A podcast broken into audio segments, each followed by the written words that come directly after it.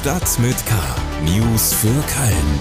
Der tägliche Podcast des Kölner Stadtanzeiger mit Annika Müller. Moin zusammen, schön, dass Sie wieder dabei sind. Sie hören die Stadt mit K-Ausgabe vom 28. Oktober. Hier gibt es in den nächsten etwa 10 Minuten News und Gespräche aus, über und für Köln und die Region. Heute in Stadt mit K. Immer mehr Corona-Fälle an Kölner Schulen und ab Dienstag gilt keine Maskenpflicht mehr. Ja, Köln an sich ist meine zweite Heimat geworden. Ich wohne äh, ja in Köln selbst, aber hier in Köln-Porz ist das Europäische Astronautenzentrum mein Arbeitsplatz. Astronaut Alexander Gerst im Podcast. Und schon wieder Modest Doppelpack. Bevor wir loslegen, gibt's heute noch eine Spezialnachricht quasi. Dumont feiert nämlich dieses Jahr 401-jähriges Bestehen und wer es nicht weiß, der Kölner Stadtanzeiger gehört zu Dumont, wir feiern also mit. Die Zahl 401 mag etwas komisch scheinen, aber das 400-jährige Jubiläum konnte vergangenes Jahr Corona-bedingt nicht gefeiert werden. Dieses Jahr wird dann alles mit der Initiative Hashtag 401 nachgeholt. Dabei soll alles unter dem Motto Zukunft und sich neu erfinden stehen. Seit Mittwochabend und noch bis Sonntag wird das Neven Dumont Haus, in dem übrigens auch dieser Podcast aufgenommen wird, beleuchtet. Und am Donnerstag fand der große Festakt in der Dumont Kunsthalle statt mit Gästen aus Wirtschaft, Politik und Kultur. Wir haben uns da mal ein bisschen umgehört. Hier zum Beispiel ein Ton von Sterneköchin Julia Komp. Ja, ich wünsche alles Gute. 401 Jahre ist natürlich einiges und ich würde sagen, auf die nächsten 401 Jahre. Schlagzeilen. Eine 28 Jahre alte Frau ist nach dem Sturz aus dem Dachgeschoss eines Mehrfamilienhauses in Kalk am Donnerstag in einer Klinik gestorben. Die Polizei hat ihren stark alkoholisierten Lebensgefährten vorläufig festgenommen. Er steht unter Verdacht, den Sturz verursacht zu haben. Eine Mordkommission hat die Ermittlungen zu den Hintergründen des Geschehens aufgenommen. Eine Corona-Studie der Stadt Köln könnte bundesweit für Aufsehen sorgen. Mit der Studie soll verständlich werden, welche Dynamik das Infektionsgeschehen in der vierten Welle hat. Ein wesentliches Ergebnis ist, dass eine Impfung gegen das Coronavirus womöglich in noch höherem Maße als bisher angenommen vor einem schweren Krankheitsverlauf schützt. Und zwar auch und besonders bei Jüngeren. Mit der Grundsteinlegung für eine Mehrfachsporthalle hat in Vogelsang der Bau der neuen Gesamtschule Wasser Amselweg begonnen. Das Besondere, die große Schule nimmt bereits seit 2018 jedes Jahr über 160 neue Schülerinnen und Schüler auf. Möglich ist das, weil die Stadt hier mit gleich zwei provisorischen Übergangsgebäuden arbeitet. Los ging es in einer Containeranlage, bevor man in ein neues Haus in der Nachbarschaft umzog. Aus ihm soll später ein Bürogebäude werden, wenn das endgültige Domizil der neuen Schule 2024 fertig sein wird. Das Vogelsanger Projekt gilt als vorbildlich. Es gelang, schnell neue Schulplätze zu schaffen, ohne jahrelang auf einen Schulneubau warten zu müssen. Weiter geht's mit den Themen, die wir uns etwas ausführlicher anschauen wollen. Schule. Seit Montag läuft der Schulbetrieb wieder. Und damit wird auch in Schulen wieder getestet. Die Ergebnisse dieser Tests sind in Köln gelinde gesagt ernüchternd. Allein am Montag und Dienstag wurden dem Gesundheitsamt 99 Indexfälle gemeldet. Mit Stand von Mittwochabend sind nach Angaben der Stadt 252 Schulkinder infiziert. Und trotzdem verkündet Schul- und Bildungsministerin Yvonne Gebauer am Donnerstag das Ende der Maskenpflicht für Schulen in NRW ab dem 2. November. Alexandra Ringendahl aus unserer Lokalredaktion ist mir jetzt per Teams zugeschaltet. Hallo Alexandra. Hallo Annika. Du hast dich nach dieser Nachricht mit Kölner Schulen in Verbindung gesetzt. Wie sieht deren Reaktion denn aus?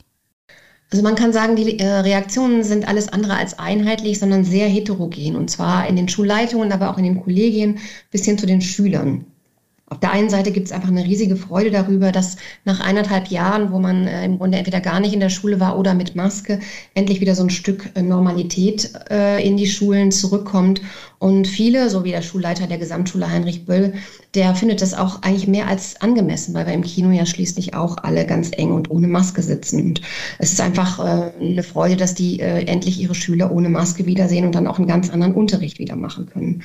Auf der anderen Seite gibt es aber in vielen Schulleitungen auch Befürchtungen und Sorgen. Die sehen halt die Abschaffung auch sehr kritisch, weil sie auch befürchten, dass jetzt ähm, ohne Maske einfach die Zahlen in ein paar Wochen in die Höhe schnellen und dann wieder viele Kinder in Quarantäne sitzen und im Winter dann eben schlimmstenfalls auch wieder ähm, partiell Distanzunterricht droht.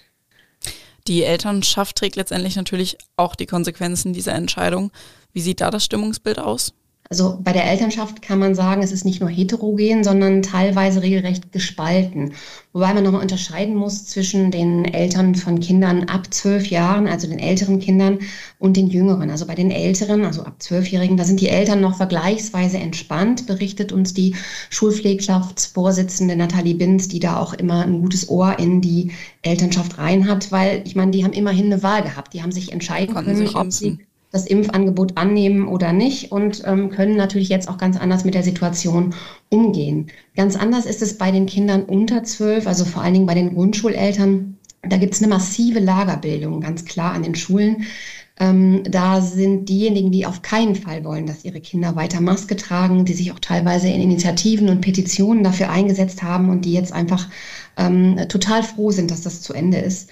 Und da sind eben jetzt die anderen, die äh, sehr große Sorgen haben vor der Zeit ohne Maske in der Grundschule, vor den vielen Quarantänefällen, weil man muss ja auch sagen, die neue Verordnung sagt ja auch, ähm, die Sitznachbarn, die ähm, neben einem Infizierten sitzen, die müssen wieder in Quarantäne. Und äh, da im, in der Grundschule alle ungeimpft sind, betrifft das jetzt im Grunde dann jeden Sitznachbarn.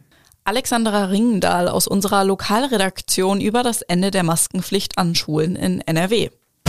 In eigener Sache. Alexander Gerst ist der bekannteste Astronaut Deutschlands. Und der Mann mit dem Spitznamen Astro Alex hat sich Köln als Wahlheimat ausgesucht. Da ist es doch klar, dass wir ihn uns auch mal zum Gespräch einladen mussten. Im Podcast Talk mit K hat er ausnahmsweise mal nicht mit Moderatorin Sarah Brasak, sondern mit Kulturredakteur Christian Boos und unserem stellvertretenden Chefredakteur Lutz Feierabend gesprochen. Dabei ging es um Köln, aber natürlich auch seine Missionen ins Weltall. Hören wir doch mal rein, was er auf die Frage geantwortet hat, wie er einen außerirdischen Köln beschreiben würde. Ich glaube, als Außerirdischer würde man sich in Köln sehr äh, gut wohlfühlen, weil man äh, ohne Probleme einfach so durch die Straßen spazieren könnte. Es wird noch nicht mal auffallen. das ist tatsächlich das, was äh, mir an Köln als allererstes aufgefallen ist. Ja, die Leute sind gut drauf und es kann äh, zu jeder beliebigen Jahres- und Tageszeit sein, dass Leute in voller Verkleidung durch die Stadt spazieren. Äh, das finde ich, find ich toll einfach. Das ganze Gespräch finden Sie auf ksta.de slash podcast und auf allen gängigen Podcast-Plattformen. Sport. Wer Anfang dieser Woche unseren Podcast gehört hat, hat mich singen hören. Äh, das werde ich jetzt mal nicht machen. Angebracht wäre es aber schon wieder. Der FC hat nämlich am Mittwoch in Stuttgart 2-0 gewonnen und damit die dritte Runde im DFB-Pokal erreicht. Und schon wieder heißt der Torschütze in beiden Fällen Anthony Modest. Unser Sportredakteur Christian Löhr sitzt mir jetzt im Podcaststudio gegenüber. Hallo Christian. Hallo Annika, hi. Du warst gestern im Stadion. Was war da bitte los? Ja, das war ein, äh, ein, ein, ein großer Abend für den ersten FC Köln. Es war ein großes Spiel. Ähm, was los war, vor allem als die Aufstellung kam, waren wir alle sehr überrascht auf der Pressetribüne, denn äh, Steffen Baumgart hatte angekündigt zu rotieren. Dann hat er aber acht Wechsel vorgenommen und äh, auch ein paar Wechsel, wo dann ich sagen muss, persönlich ähm, hatte ich nicht mit gerechnet. Zum Beispiel ähm, Kingsley Schindler hinten rechts, ähm, Timo Hübers äh, im Zentrum und dann spielt der FC zum ersten Mal überhaupt unter, unter Baumgart zu null. Ähm, das war schon gewaltig. Mhm. Du schreibst in einem Kommentar zu dem Spiel, dass Baumgart der entscheidende Mann in der Partie war, nicht Modest. Was genau macht er denn gerade richtig, was den FC zum Erfolg führt? Also ich habe mich, man muss ja, da wir sehr, sehr wenig Zeit haben, wenn, wenn so ein Spiel läuft, wir müssen ja nun mal auch unsere ganzen Berichte während des Spiels schreiben, müssen früh fertig sein, müssen eigentlich auf alles gefasst sein. Und dann stellte man sich schon die Frage, was ist eigentlich, wenn jetzt der FC aus dem Pokal rausfliegt, weil Baumgart so viel rotiert? Und dann habe ich eigentlich für mich schon gesagt, naja, wenn ich mir die Aufstellung angucke, ich sehe da eigentlich keinen Spieler, vor dem ich sage, oh wei, indem der Baumgart den aufstellt, verliert er das Spiel. Ähm, und so war es auch. Ähm, also er hat extrem rotiert, hat aber keinen gebracht, der das Spiel verliert. Ähm, er musste hinterher wechseln, um die Leute reinzubringen, die das Spiel gewinnen. Das war ja dann Toni Modest nun mal, äh, aber auch Marc Gut, auch André Duda, die beide Tore vorbereitet haben. Aber das ist schon eine Gratwanderung, so massiv zu wechseln. Da braucht man sehr viel Vertrauen und das Vertrauen hat er. Er hat auch später nochmal gesagt, ähm, ich als Zuschauer, ähm, Begleiter hatte das Vertrauen bedingt, aber ich hatte auch nicht das Gefühl, oh, die gehen jetzt hier unter. Hm. Aber am Ende war es ja doch recht knapp. Also es war jetzt das erste Tor viel. Wann war das? Äh, 72. Mhm. Ja. Ähm, aber der FC war halt nie in Gefahr. Also mhm. auch in der ersten Halbzeit, man hatte nie den Eindruck, dass die untergehen könnten, ähm, dass, dass das alles extrem eng war. Es war kontrolliert, ähm, es kam wenig raus. Der FC spielte auswärts bei einem Bundesligisten, bei einem nicht ganz schlecht besetzten Bundesligisten, auch wenn die ohne Offensive zurzeit spielen müssen. Ähm, aber es war sehr kontrolliert. Es war kontrolliert und als dann der Wechsel Ut kam, hatte man plötzlich viel mehr, ja, vertikale Elemente, viel mehr Torbezug. Ähm, und das war so ein bisschen wie, wie Kohlen nachlegen. Ne? Es äh, kam immer mehr Dampf. Und als dann Duda und Modest kamen, äh, ging es ja auch flott. Mhm. Der FC zählt im DFB-Pokal jetzt zu den letzten 16 Clubs. Leverkusen und Bayern sind schon raus. Das war ja gestern auch schön spannend. Ähm, ich bin ganz froh, dass ich nicht für ein Münchner Lokalblatt äh, arbeite. ähm, was können wir da noch erwarten? Wie geht es jetzt weiter? Naja, ich werde jetzt nicht sagen freie Bahn, ne? weil Dortmund ist noch drin, Leipzig ist noch drin. Und man muss sagen, ähm, es ist äh, als, als gebürtiger Kölner, der sehr lange den 1. FC Köln verfolgt, äh, erinnere ich mich natürlich an das Jahr 1995. Da spielte der FC damals im, im Halbfinale gegen völlig ambitionslose Wolfsburger und ganz Köln kaufte Tickets fürs Finale nach, äh, in, in Berlin. Und dann ging der FC ganz böse und blöd 0-1 daheim unter. Darum im Pokal, letztes Finale, ist 30 Jahre her. Ähm, wir rechnen da erstmal mit gar nichts. Aber Baumgart hat äh, immer wieder gesagt, ganz konkret, wir werden nicht deutscher Meister. Der SFC Köln als Bundesligist nimmt an einem Wettbewerb teil, den er eigentlich nicht gewinnen kann. Aber im Pokal kann man gewinnen. Und im Pokal ist sehr viel Geld zu verdienen. Der Pokal ist, Phrase, die Abkürzung ins internationale Geschäft. Ähm, ein Pokalsieg, eine Finalteilnahme in Berlin, das ist das Spiel. Das ist ein Traum. Ich war tausendmal in Berlin beim Finale, nie mit dem FC. Ähm, es ist ein wunderbarer Tag und also das ist ein Ziel. Das ist ein, eines der besten Ziele, was man haben kann. Und Baumgart ist da sehr klar, er will dahin.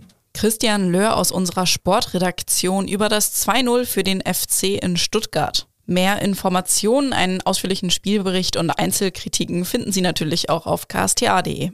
Und damit sind wir auch schon wieder am Ende dieser Episode von Stadt mit K angekommen. Mein Name ist Annika Müller. Ich freue mich, wenn Sie auch beim nächsten Mal wieder reinhören und wünsche Ihnen noch einen schönen Tag. Bis bald. Stadt mit K. News für Köln. Der tägliche Podcast.